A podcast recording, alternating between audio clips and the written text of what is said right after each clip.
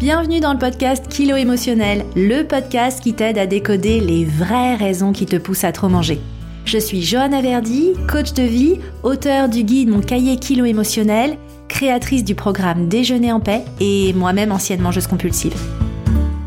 Si la nourriture te rend dingue, si tu te jettes sur la bouffe à la moindre contrariété, si tu rêves de perdre du poids mais que tu es incapable de tenir un régime plus de deux jours ou deux heures consécutives, tu es au bon endroit. Avec ce podcast, je vais te montrer comment sortir de l'obsession alimentaire et faire la paix avec ton assiette et ta balance pour que tu puisses enfin consacrer ton énergie à ce qui compte vraiment. Hello et bienvenue dans ce nouvel épisode. Alors c'est un épisode hivernal parce que je t'apprends rien, on est en plein dans le mois de décembre, au cœur de l'hiver, il fait froid et en ce moment tu as peut-être envie de plats chauds et d'aliments nourrissants. Tu sais, des petites cocottes avec des plats mijotés ou alors des aliments bien riches et nourrissants, notamment à base de pommes de terre, de fromage coulant, de charcuterie. Bah oui, on rentre dans la saison des raclettes, des tartiflettes par exemple. Alors peut-être que tu aimes ces plats, que ces plats te font terriblement envie en ce moment, mais tu stresses. Parce que tu te demandes déjà si, en les mangeant, tu vas grossir. Donc tu te demandes si t'as le droit, et puis si t'en manges, qu'est-ce qui va se passer. Alors si tu te prends la tête sur le sujet, cet épisode est pour toi. Au programme de l'épisode aujourd'hui, je vais t'expliquer pourquoi on a envie de nourriture réconfortante en hiver, et on va aller explorer ensemble cette fameuse question. Est-ce que manger ces plats riches et réconfortants sans grossir, c'est possible? Et puis enfin, reste bien jusqu'à la fin de l'épisode parce qu'on ira ensemble explorer le message caché de tes envies de manger ces plats nourrissants et réconfortants. Alors pour commencer, pourquoi on a envie de nourriture réconfortante en hiver? Mais il y a plusieurs facteurs qui expliquent ça. Le premier facteur, c'est déjà un facteur physiologique parce que bah, je t'apprends rien, en hiver il fait froid, et finalement avoir envie de nourriture chaude et réconfortante, c'est une réponse biologique. Parce que on a trop tendance à tort à penser que la nourriture c'est juste du carburant. En réalité, la nourriture, c'est pas juste du fuel que tu mets dans la machine. La nourriture, elle joue un rôle homéostatique. Ça veut dire que c'est un rôle de régulateur dans tous les équilibres du corps et la température corporelle fait partie de ces équilibres à maintenir. Donc, bah, tout simplement, les aliments chauds vont aider à maintenir ta température interne. Et c'est d'ailleurs, en parallèle, la raison pour laquelle, les jours de canicule, bah, t'as plus envie de manger de la pastèque ou des crudités, pour le coup, qu'un bœuf bourguignon. Et puis, ce qui se passe aussi en hiver, c'est que même si tu te couvres bien quand tu sors, t'as une hausse de tes dépenses énergétiques pour pouvoir maintenir cette température interne. Bah oui, hein, même si tu manges des plats chauds et de la soupe tous les soirs, cette dépense énergétique, elle augmente. Et d'une certaine façon, les aliments réconfortants, qui sont souvent plus riches en glucides et en matières grasses, ils permettent de fournir cette source d'énergie supplémentaire. Donc tu vois, si tu as des envies d'aliments chauds, réconfortants, de plats réconfortants, bah déjà en fait t'es juste humaine et c'est juste quelque chose qui est tout à fait normal. Alors, à noter évidemment que tu as besoin de ce type d'aliments chauds et réconfortants en hiver, sous réserve qu'il fasse froid en hiver là où tu vis. Hein, typiquement, là, il y a quelques heures à peine, je parlais avec Martine qui va rejoindre mon programme Déjeuner en paix au mois de janvier. Et Martine, en ce moment, elle est en Australie pour le mariage de son fils. Et en ce moment, il fait entre 26 et 32 degrés à Sydney. Donc évidemment, mais en ce moment, Martine n'a absolument pas envie de se jeter sur la raclette et elle m'expliquait à quel point, ben, pour l'instant, en fait, tout était bien. Elle avait accès à de la nourriture euh, qui était euh, effectivement fraîche et légère. Mais ça correspond aussi au climat dans lequel elle évolue en ce moment. Et c'est super important de comprendre que l'environnement dans lequel tu vis et le climat dans lequel tu vis va déterminer ta capacité à maintenir un type d'alimentation. Moi, à titre personnel, en 2016, je suis partie plusieurs mois aux États-Unis, en Floride précisément à West Palm Beach, pour faire un séjour qui m'a permis ensuite de, de me former au métier de coach dans un endroit qui s'appelle Hippocrate Health Institute. Donc dans cet endroit, euh, on est euh, nourri, on est logé, on s'occupe de nous, enfin c'est vraiment un petit paradis.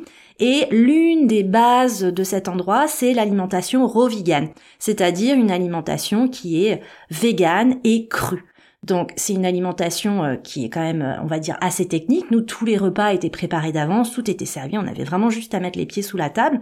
Mais c'est vrai que quand je suis revenue en France, j'avais acquis beaucoup de compétences sur ce type d'alimentation et j'avais vraiment l'intention de maintenir cette alimentation parce que quand j'étais aux États-Unis, pour être honnête, je n'ai jamais été en aussi bonne santé, je n'ai jamais été aussi rayonnante que quand effectivement je suivais ce régime alimentaire. Le truc, c'est que une fois revenue en France, je ne suis pas arrivée à maintenir ce régime alimentaire. Parce que ce qui était bon pour moi là-bas, les green juice, les graines germées, euh, les plats multicolores à base de crudité, n'était pas bon pour moi ici en France, avec un climat où effectivement les températures, c'était plus euh, entre 25 et 30 degrés, c'était plutôt entre, euh, entre 2 et 8 degrés. Donc, je voudrais vraiment insister sur ce sujet pour enlever toute culpabilité chez toi. Si parfois tu as expérimenté un type d'alimentation qui te convenait, mais que tu n'as pas réussi à le maintenir ou à l'emmener dans une autre phase de vie ou dans un autre environnement, ce n'est pas un problème de manque de conviction ou de manque de volonté, mais c'est peut-être simplement que, encore une fois, ce qui était bon pour toi dans cet environnement-là ne l'est plus dans le nouvel environnement dans lequel tu évolues aujourd'hui. Donc c'est vraiment quelque chose à prendre en considération pour éviter l'autoflagellation inutile. Donc si on récapépète, qu'est-ce qu'on est en train de se dire? Que si on vit dans un environnement où il fait froid, c'est naturel d'avoir envie d'aliments plus riches et réconfortants. Ok. On a aussi dit que c'était des aliments qui étaient naturellement donc plus riches, plus riches en énergie, plus riches en calories.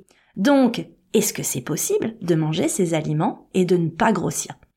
Bah ma réponse, je sais pas si elle va te convenir, mais ma réponse elle va être ambivalente. Hein. Est-ce que c'est possible de ne pas grossir?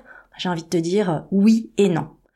Oui, c'est possible de ne pas grossir si tu es capable aujourd'hui de respecter tes sensations alimentaires, c'est-à-dire de manger les plats qui te font envie quand tu as faim et de t'arrêter dès que tu atteins le point de satiété. Donc ça, c'est quelque chose que tu vas arriver à faire si tu respectes tes sensations, tu es capable de les écouter, et si tu es capable de pas tomber dans l'interdit. Hein, parce que ça, je l'ai déjà expliqué, c'est la restriction qui crée la compulsion. Donc si déjà tu es dans un mécanisme d'interdit alimentaire et de diabolisation de certains plats et certains aliments, ça va être très compliqué pour toi de respecter tes sensations alimentaires. Ce sujet, j'en parle plus en détail dans l'épisode 11, pourquoi c'est si dur d'écouter sa faim.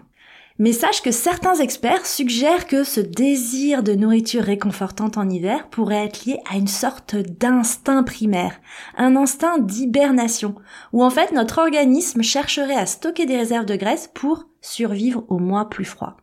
Donc, finalement, il y aurait en toi un réflexe assez primaire, assez bestial, hein, euh, qui t'encouragerait à grossir pendant cette période.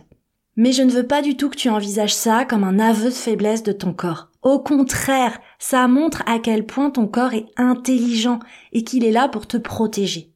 Mais j'insiste sur une chose. Manger réconfortant, ça veut pas dire manger mal, ça veut pas dire se jeter sur la malbouffe tout le temps, ça veut pas dire trop manger tout le temps, et ça veut pas dire rester au fond de son canapé tout le temps. Donc c'est aussi et surtout ton lifestyle qui va déterminer si oui ou non tu vas prendre du poids cet hiver. Moi en tout cas, je t'invite à être vraiment bienveillante avec ces envies de manger des plats réconfortants. Je sais qu'on voit souvent le sujet de l'alimentation, de l'alimentation émotionnelle comme un problème. Mais moi, je voudrais que tu commences à voir ce qu'il y a de beau, de sensible et de fragile derrière tes envies de manger émotionnelles. Hein? Déjà, l'hiver, c'est une saison délicate à passer. Il y a moins de soleil, il y a moins d'occasions de sortir et de se divertir, moins d'occasions peut-être aussi d'avoir des événements sociaux où on interagit avec d'autres personnes, on se sent parfois un peu plus isolé. Et le froid, ça a aussi un impact sur notre humeur. Donc, manger pour se réconforter ou pour se remonter le moral durant les longs mois d'hiver, sois rassuré, ça n'a rien de pathologique. Par contre, c'est le fait de le faire tous les jours, de te tourner tous les jours vers la nourriture réconfortante et de le faire tout le temps qui doit appeler ta vigilance. Et moi, je voudrais aussi t'inviter à te poser une question plus profonde. Aujourd'hui, à quoi est-ce que tu associes émotionnellement la saison de l'hiver? Parce qu'il y a parfois aussi des traditions, des souvenirs familiaux qui sont profondément ancrés.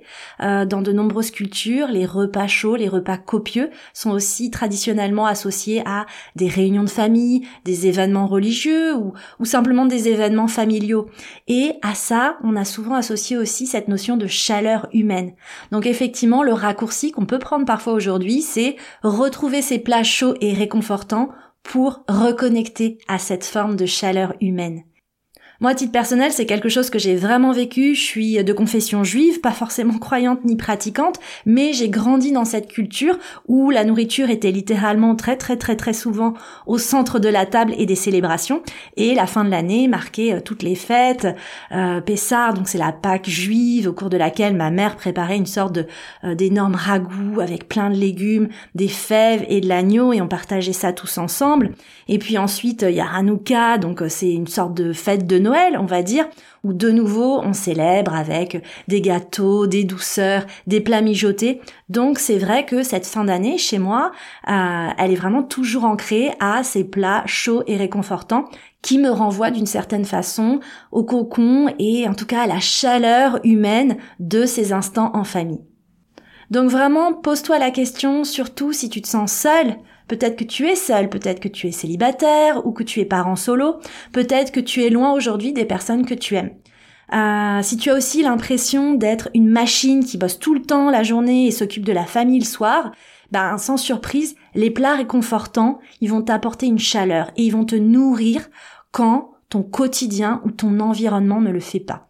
Hein, donc il faut vraiment intégrer cette notion de cette nourriture qui nous nourrit quand notre vie, nos relations, notre environnement ne nous nourrissent pas suffisamment. Et cette saison, elle peut être aussi compliquée pour toi si tu n'aimes pas les fêtes, parce que justement, soit ça te renvoie à des mauvais souvenirs, peut-être justement des tensions familiales, peut-être des événements douloureux qui se sont passés pendant cette période-là de, de l'année dans ta vie. Euh, peut-être aussi que t'aimes pas les fêtes parce que justement, t'as perdu des êtres chers qui euh, étaient associés à ce moment de l'année.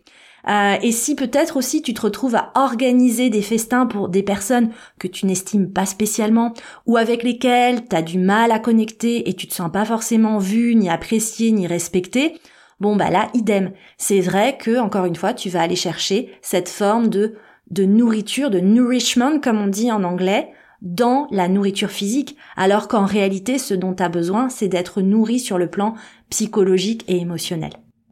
En tout cas, ce rapport particulier avec les fêtes de fin d'année, je vais l'explorer beaucoup plus en détail dans l'épisode de la semaine prochaine parce que je pense vraiment que c'est un sujet qui mérite d'être traité à part entière. Donc voilà, je voudrais juste à ce stade que tu prennes conscience que certains plats réconfortants dont tu as envie et que tu t'offres, c'est juste une forme d'amour que tu retrouves et que tu te donnes. Et c'est un amour que tu ne reçois tout simplement peut-être pas par ailleurs pour l'instant. Alors, quand tu consommes ces plats, nourrissants, réconfortants, profites-en, déguste-les avec tout tes sens, ne t'interdis pas ce plaisir gustatif et ne t'interdis pas cet amour. Car c'est l'interdit qui crée la compulsion et c'est l'interdit qui fait que quand tu consommes ces aliments, tu te sens insatiable. Parce qu'en vrai, si tu peux avoir de la raclette aujourd'hui, demain et tous les autres jours de ta vie, est-ce que tu es sûr que tu auras besoin de manger 8 pommes de terre, 12 tranches de fromage et 6 tranches de charcute? Hein? Encore une fois, si tu as faim et si tu as envie de ces aliments, tu ne grossiras pas. L'équilibre, il se fait sur plusieurs jours. La seule chose qui peut te faire grossir dans ces moments-là, c'est l'interdit et la diabolisation, plus la culpabilité. Ça, oui, ça fait grossir.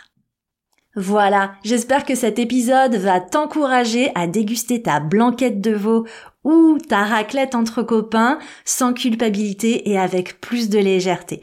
Si tu aimes le podcast, continue de le soutenir avec des étoiles sur Spotify, avec un commentaire sur Apple Podcast. C'est un geste tout simple qui prend quelques secondes et qui permet de soutenir mon travail et de booster la visibilité du podcast sur les plateformes d'écoute. Et moi, je te retrouve la semaine prochaine pour un épisode 100% dédié aux fêtes de fin d'année, ou devrais-je dire aux peurs, aux peurs face aux fêtes de fin d'année. Hein, si t'es du genre à appréhender les fêtes, peut-être euh, t'as peur des conversations autour de la table, t'appréhendes toute la logistique et l'organisation des fêtes, tu flippes déjà devant l'abondance de nourriture et tu te dis mon Dieu, est-ce que je vais être capable de euh, ne pas me laisser submerger par mes émotions, est-ce que je vais être capable de pas me jeter sur la bouffe et de grossir? Bah, Cet épisode, il sera pour toi, pour t'aider à passer des fêtes plus sereines, sans te prendre la tête et sans prendre un gramme. Je te remercie pour ta présence et je te donne rendez-vous au prochain épisode.